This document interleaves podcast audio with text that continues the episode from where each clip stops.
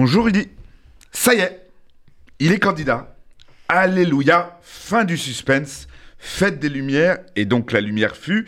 Il s'est déclaré, enfin, Éric Zemmour est candidat. Il n'est plus celui que vous avez connu, Rudy. Il n'est plus le polémiste vedette de CNews. Il n'est plus le délinquant condamné pour installation à haine raciale. Il n'est plus l'auteur à succès de livres qui réécrivent l'histoire de France, déclarant Dreyfus coupable et Pétain innocent de la déportation des Juifs. Il n'est plus celui qui parle de terrorisme en parlant des petites victimes juives de Mera qui ne seraient plus français parce qu'enterrés en Israël. Il n'est plus celui qui fait le buzz devant le Bataclan le jour de la commémoration du 13 novembre. Il n'est plus celui qui finit une tournée auto-promotionnelle par un doigt d'honneur. Non, il est candidat à la présidence de la République française. Et une déclaration, Rudy, c'est un moment clé. En un mot, il vaut mieux pas se louper. C'est un peu comme euh, rater la bretelle d'entrée sur l'autoroute ou le premier virage dans un slalom. De cet esprit rare, quoique un peu chagrin, on attendait une sorte de chef-d'œuvre, une œuvre de l'esprit qui ferait office de rattrapage de l'oral de Léna qu'un jour il rata. Et patatras, ce fut la cata. Le clip d'annonce. Zemmour s'est mis en scène dans ce, que je crois deviner être la fausse bibliothèque servant de décor à l'adaptation filmée du jeu Cluedo, avec un micro visiblement conservé depuis les années 40. Il annonce un, un texte de son jus, entrecoupé d'images d'archives, de son choix, mais pas du choix des ayants droit. L'effet est saisissant. On dirait Zemmour parodiant OSS 117, parodiant De Gaulle s'adressant aux Français. Au passage, je remarque que même Sa Majesté, la Reine Elisabeth, étant passée au prompteur, on pourrait inciter Eric Zemmour à considérer que le micro-TSF n'est pas forcément porteur d'avenir pour 2022.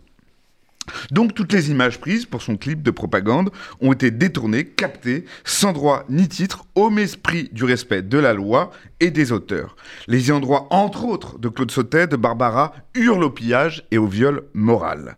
Le scandale s'installe et techniquement, Rudy, le clip pourrait ne plus être diffusable ni diffusé. Il restait donc quoi? Le grand eau, le grand oral rituel, l'interview aux 20h de TF1 de déclaration de candidature, ce passage aussi obligé que convenu.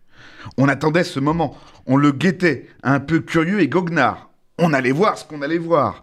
Venant d'un homme de radio et de télé, ancien matinalier de RTL, taulier de l'Access Prime Time sur CNews, on ne pouvait pas être déçu. On n'a pas été déçu.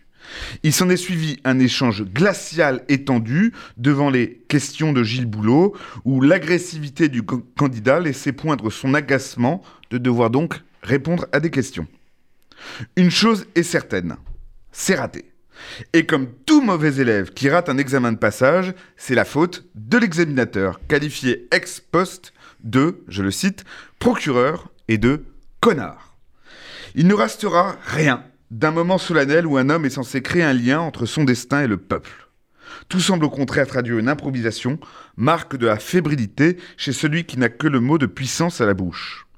Hier, Rudy, les Français avaient le choix entre deux visages et deux images de notre pays.